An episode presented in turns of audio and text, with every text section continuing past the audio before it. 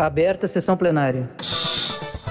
Ordem do Dia, podcast da Assembleia Legislativa do Rio Grande. Eu sou o jornalista Christian Costa e vamos ao assunto da ordem do dia de hoje. Certamente o programa vai nos dar resultados objetivos.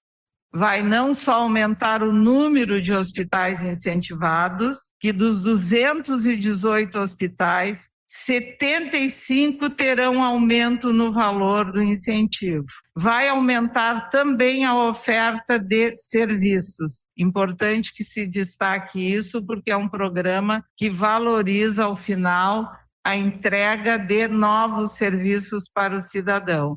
Entrarão no programa 12 hospitais que não tinham nenhum recurso incentivado pelo Estado até o presente momento. Posso citar o Hospital Lions de Passo Fundo, o Virve, o Ramos de Caxias do Sul, o Hospital de Jaguari, o Hospital de Guaíba e tantos outros nós teremos um aumento significativo de atendimentos ambulatoriais.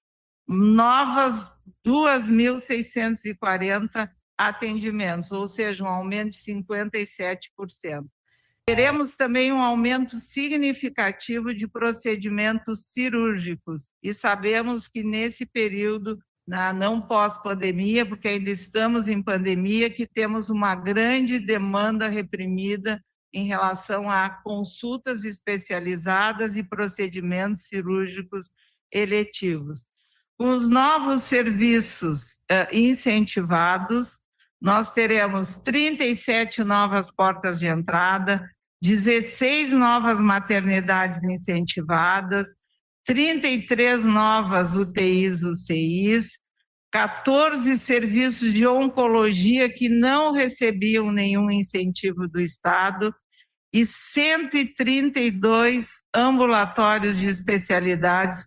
A fala que vocês escutaram no começo do programa é da secretária de Saúde, Arita Bergman, e foi feita durante o lançamento do programa Assistir do Governo do Estado. Conforme o Poder Executivo, a intenção é padronizar e dar mais transparência no repasse de recursos de instituições hospitalares vinculadas ao Sistema Único de Saúde.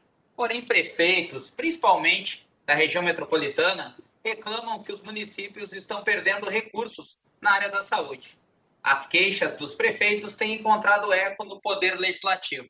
Muitos deputados já se manifestaram publicamente criticando o programa Assistir.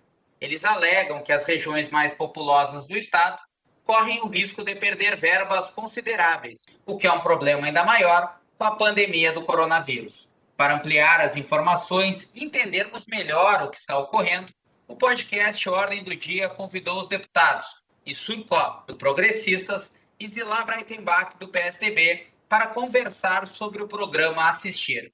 Antes de iniciarmos a nossa conversa, gostaria de agradecer a presença dos parlamentares e já iniciar pelo deputado Issur. O senhor deu uma entrevista recentemente onde chama atenção para a redução de verbas de hospitais de vários municípios, entre eles Novo Hamburgo. O que o senhor poderia nos ilustrar com números e qual a opinião do senhor sobre o programa Assistir? A minha principal preocupação e manifestação nesse sentido é a maneira como o governo divulga o programa Assistir. Segundo as informações da própria Secretaria de Saúde do Estado, em reunião recente que tivemos com a secretária Arita, o Estado vinha fazendo esses estudos, se aprofundando desses, desses estudos, desses dados já há algum período, e agora externa à sociedade e declara aí as, a, aos municípios as diferenças, municípios que perdem, outros municípios que ganham, mas no final, no final do bolo, no nosso entendimento, o prejuízo é muito maior do que os benefícios. Então, a, o, infelizmente, no meu entendimento, o pecado do governo é não ter chamado o parlamento e chamado os municípios para discutir essas medidas antes do anúncio. Mais uma vez, o governo anuncia as decisões tomadas, diferente de abrir diálogo antes de tomá-las. Então, fica aqui já meu primeiro lamento no sentido da maneira como o governo conduziu esse processo. Deveria ter chamado o parlamento e a sociedade para discutir ele antes das decisões serem tomadas e anunciadas. Deputada Zilar, Primeiro, gostaria de agradecer a presença da senhora e por ter aceitado o convite para participar do podcast. Eu também, Christian, agradeço a oportunidade. E para começar exatamente pelo programa Assistir, deputada, a senhora, como presidente da Comissão de Saúde do Parlamento Gaúcho, como é que a senhora avalia esse programa, por gentileza? Eu achei que, eu acho e tenho certeza que é um programa bom. Ele redistribuiu recursos para 162 hospitais. É claro que deu oportunidade aos demais que alguns perderam investimentos, perderam repasses de recursos para que fizéssemos, fizessem as suas, uh, os seus argumentos e a sua defesa. E então, o que, que a Secretaria de Saúde hoje fala? Que todo aditivo ou contrato novo para os hospitais que terão, uh, terão um incremento de recursos, deverão ser feitos novos contratos o aditivo nos antigos. Então, está resolvido para aquele que perdeu. Também os outros hospitais que perderam recursos, como é o caso de alguns hospitais da região metropolitana e alguns também do interior, eles vão analisar aquela defesa que os hospitais fizeram e não ainda não vão mexer como havia sido colocado já no mês de setembro. Então, a secretaria está fazendo avaliação. Tem hospitais, porque os dados foram, Christian, de 2019, baseados naquela data. E muitas vezes as informações não foram colocadas no sistema da forma correta. Então, o que, que eu defendo? Que ninguém pode receber recurso público se não presta serviço, se a população não recebe a entrega dos serviços. E isso foi que o governo também argumentou é, para muitos hospitais. Então, agora temos que aguardar e ver como é que vai sendo conduzido, porque os que ganharam que não que ganharam recursos, eles mereciam, eles prestaram o serviço. Os que perderam foram contratos aditivados que não tinham a forma de medir, uma contratualização, melhor dizendo, que não havia como medir. Então, se você não pode medir e avaliar o que é prestado, é claro que você não pode receber. Eu acredito que os hospitais todos vão se organizar e vão ter o cuidado na prestação dos serviços realizados. Deputado, o senhor falou que alguns municípios tiveram, têm mais verbas, outros perderam, né? Teve algum que chamou muito a atenção do senhor, algum que perdeu, no caso? Muitos, ah, especialmente daí destacando o município de Novo Hamburgo, por exemplo, é um que deixa de receber, que recebe hoje 32,8 milhões e vai passar a receber 11 milhões, uma queda de 64%. Vejam bem, um município que é referência referência aqui para mais de 20 municípios da região em termos de atendimento de algumas questões pontuais. Há perdas ainda mais significativas, como, por exemplo, o município de, de Taquara, uh, o Hospital Bom Jesus, perde 65% dos seus valores. Na região, já em Canela, por exemplo, o Hospital Caridade de Canela tem uma perda de 68% nos seus valores. E dentre os mais que mais chamam atenção, quem perde 80% dos recursos é o município de Montenegro, o Hospital Montenegro, tem uma queda de 79% nos seus repasses. Uh, e, e, vale destacar, Christian, e ouvintes, né, que muitos dos hospitais da região e muitos municípios já complementam os recursos devido à falta de demanda do Estado. Eu costumo utilizar uma frase que diz o seguinte: a vida das pessoas acontece no município. Nós somos brasileiros, nós somos gaúchos, mas a falta de, a falta de escola, a falta de saneamento, a falta de saúde, ela acontece lá no município, na ponta. Então, muitos prefeitos e prefeitas já têm aportado, complementado valores, porque o, o que o Estado repassa já não dá conta dos serviços. Então, eles já complementam. Então, municípios que já tinham uma imensa dificuldade dos, dos seus cofres, porque dão muito mais do que os 15% obrigatório na saúde, que é constitucional, já dão 18, 20, 25% para complementar esses valores. Agora vão ficar em condições insustentáveis nesse sentido. Claro que há municípios que têm acréscimo, que têm ganho, que têm crescimento, mas no total do bolo, principalmente para a região metropolitana, onde eu atuo mais fortemente no meu mandato, a queda é de cerca de 35% nos valores, Os repasses, da, os repasses aqui para a região deixam de ser de 109 milhões, passando para 70 milhões. Deputada Zilá, como o deputado Issur falou, muitos prefeitos reclamaram, principalmente da região metropolitana, pela redução de verbas depois da implantação do programa Assistir. Como é que a senhora vê essa situação? Houveram municípios que os prefeitos, eu participei de duas, três audiências, onde os prefeitos de alguns municípios perderam. Esses municípios, aquilo que eu disse, foi o primeiro momento, foi o tumulto, eles começaram a reclamar mesmo antes do Estado avaliar o argumento que eles mandaram, a defesa, as complementações de dados, começou a haver um grande tumulto de alguns municípios, que foram os que perderam. Uh, mas nós tínhamos um número significativo de recursos repassados, mais de 40% dos recursos para poucas entidades. O que, que o Estado fez? redistribuiu conforme a prestação de serviço. E eu, eu tenho certeza que com esse prazo para novos estudos que estão fazendo com os hospitais que perderiam e para os hospitais que terão incremento de recursos, vão fazer um aditivo, um contrato novo, vai se, vai se adequar. A Secretaria de Saúde é, é realmente eu diria que é a menina dos olhos do governador. O governador Eduardo Leite procura distribuir os recursos da melhor forma possível e que os hospitais que realmente atendem grandes demandas não tenham falta de recursos. Eu tive hospitais em uma, algumas regiões que ganhavam 200 mil e atendiam, num prejuízo cada mês, uma grande população. Hoje tiveram um incremento de 3, 4 milhões que poderão fazer esse serviço com mais qualidade e, e ampliar o atendimento. Então, eu não, não, não me preocupei em nenhum momento, porque eu sempre penso que a gente nunca deve comer o mingau quente, a gente deve esperar que ele vá esfriando. E foi o que aconteceu.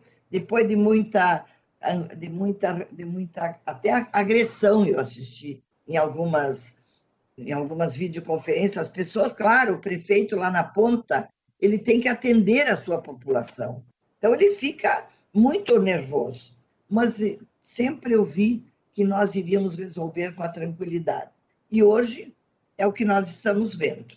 Tudo vai voltar uh, com melhorias, com certeza. Esses 162 hospitais vão ter o seu atendimento por serviços prestados eu tenho um hospital da região, a Tenente Portela, que é contratualizado. E ele não perdeu nada. Por quê? Porque ele prestou todo o serviço e comunicou. Eu acho que esses hospitais que perderam, não houve uma comunicação eficiente do serviço prestado. E agora o Estado vai fazer novos estudos e, com certeza, a saúde gaúcha vai ganhar com esse assistir porque está se fazendo justiça, eu continuo dizendo isso. Embora houveram tumultos na caminhada. Bom, se houveram tumultos, vamos ajustar. E é o que o governo vai fazer. Deputado Issur, eh, o senhor citou os prefeitos, né, as cidades, os municípios, na verdade. Qual é o papel agora do parlamento nessa negociação entre os prefeitos e o poder executivo? Os prefeitos daquela cidade que tiveram perdas né, muito grandes. Intermediação. Uh, nós, enquanto parlamentares, a gente faz um juramento de fiscalizar e legislar. E nessa ordem, veja bem, as pessoas têm o um entendimento de que o papel do parlamentar é criar leis. Muito mais importante que criar leis é nós fiscalizarmos as leis que já existem, porque quando cada deputado chega na Assembleia, já existem milhares de leis vigentes, e muito mais importante que ele sair a criar novas leis, claro que elas são necessárias, é a gente fiscalizar o processo. E o nosso papel de fiscalização, essencial das contas, dos repasses, inclui também o papel de intermediação entre as pontas, entre, no caso, os receptores, que são os municípios, e, digamos, ah, vamos usar o termo, né, e, e, a estrutura, que é o Estado. Afinal de contas, estamos na iminência de aprovação de um orçamento, né, de uma lei de diretriz e depois de um orçamento anual, a lei orçamentária anual para o ano de 2022, e caso haja qualquer necessidade de participação do parlamento, eu já quero estar ciente e antecipando essas ações com os meus pares. A senhora teria alguma sugestão para o governo do estado? Ou como está assim, tá bom? O que, que a senhora pensa do, do programa?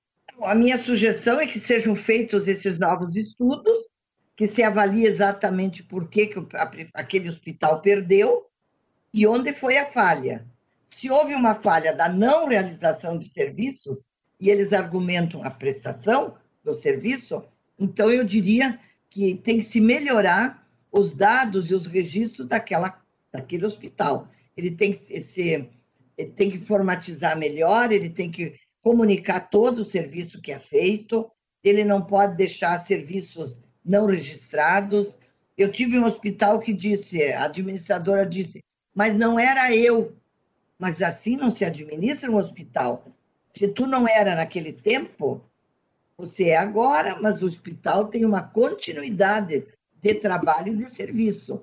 Então, por isso que eu digo, os hospitais têm que registrar todo o serviço realizado e com muitos dados para que a secretaria possa pagar com, com baseado em, em, em fatos, em índices, em estatísticas, porque havia um programa, uma contratualização, que se pagava um valor e não se tinha como medir o resultado. E é isso que houve na maior parte dos casos. Agora, a secretaria vai fazer esse, esse, esse análise novamente, mas os hospitais vão ter que melhorar os seus índices de informação. Deputada Zilá, então, de tudo que eu entendi, não sei se eu vou falar alguma bobagem agora, o programa traz transparência no repasse de verbas para a saúde no Estado.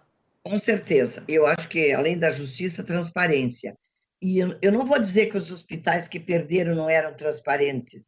Eu vou dizer que os dados que eles mandaram não estavam adequados à realidade. Se eles dizem que prestaram o serviço e a secretaria diz que esse serviço não pode ser avaliado, é porque ele não havia sido comunicado eficientemente. Então, eu acho que a saúde como um todo vai ganhar.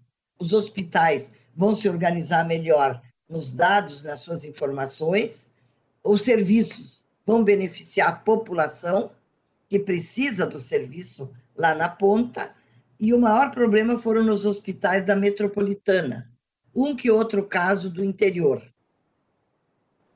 Pois é, nessas andanças aí do senhor, né, nessas conversas com os prefeitos, deputado Issur, é, como é que fica essa questão da saúde, ainda mais que a pandemia ainda está aí, chegando a variante Delta, né? A gente não sabe qual o cenário nos próximos dois, três meses. E tem uma preocupação a mais nesse caso, né?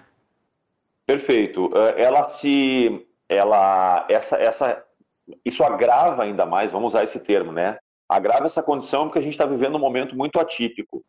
E onde o foco na pandemia, ele foi necessário e importante, fez com que a gente perdesse a concentração de ações em outras pontas, como, por exemplo, os serviços de oncologia estão extremamente defasados e ultrapassados. Nós vamos precisar, no mínimo, de um ano aí para recuperar a fila represada de atendimento de oncologia e ortopedia, para dar um exemplo, que são duas pautas que chegam muito aos gabinetes dos deputados. Então, a, apesar das dificuldades que os municípios estão tendo, que as ações de saúde das coordenadorias, das secretarias municipais, das fundações de saúde, enfim, apesar dos esforços redobrados, essa notícia chega ainda, como eu disse, como um, uma hecatombe em meio a tanta dificuldade. Então, com certeza, isso é um agravante porque nós teremos já um represamento de serviços, o Covid ah, atuando de forma constante e permanente nessas pautas, e ainda assim agora as administrações tendo que lidar com essa perda significativa de valores. Como eu disse, há sim regiões onde vai ter um acréscimo, onde há um aumento dos repasses, mas a nossa principal preocupação é nos cortes, onde os cortes estão acontecendo. Veja bem, o orçamento do Estado teve um superávit de 2,7 bi no primeiro semestre de 2021.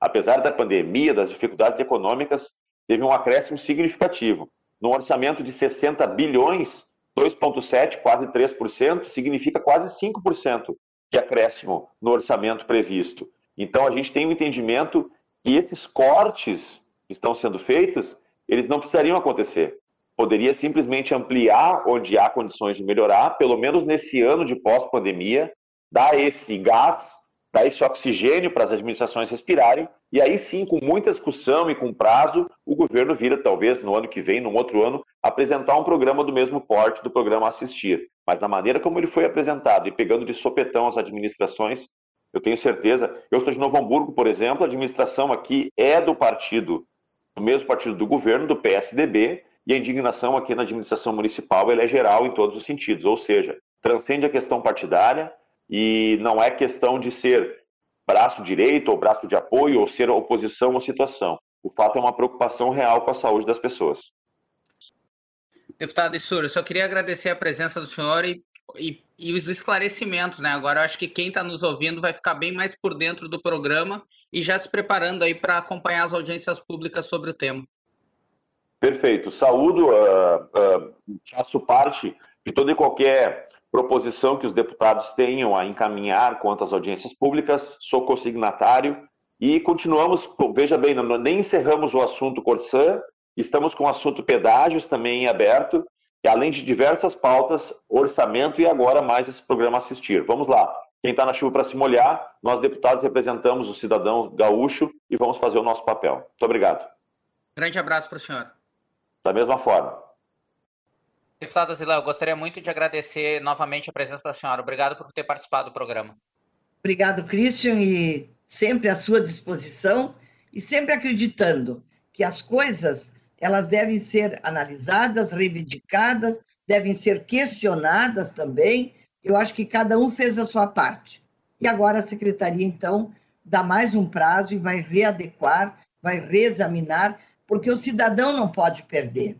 E nós não queremos que, através dos hospitais não, não sendo remunerados, o, o cidadão perca, mas que o serviço prestado seja prestado com transparência. Palavra que você somou à minha fala, Cristian. Muito obrigada. Eu que agradeço, deputado. Um abraço. Ordem do dia tem a apresentação de Christian Costa, produção de Letícia Malman, na parte técnica Luciano Pinheiro e Guilherme Ferreira na coordenação da Rádio Assembleia Cláudia Paulich e na direção de jornalismo Juliane Pimentel. Acompanhe esse podcast no portal da Assembleia Legislativa, na aba Rádio e também no Spotify. Muito obrigado pela companhia e até a próxima edição. Um abraço.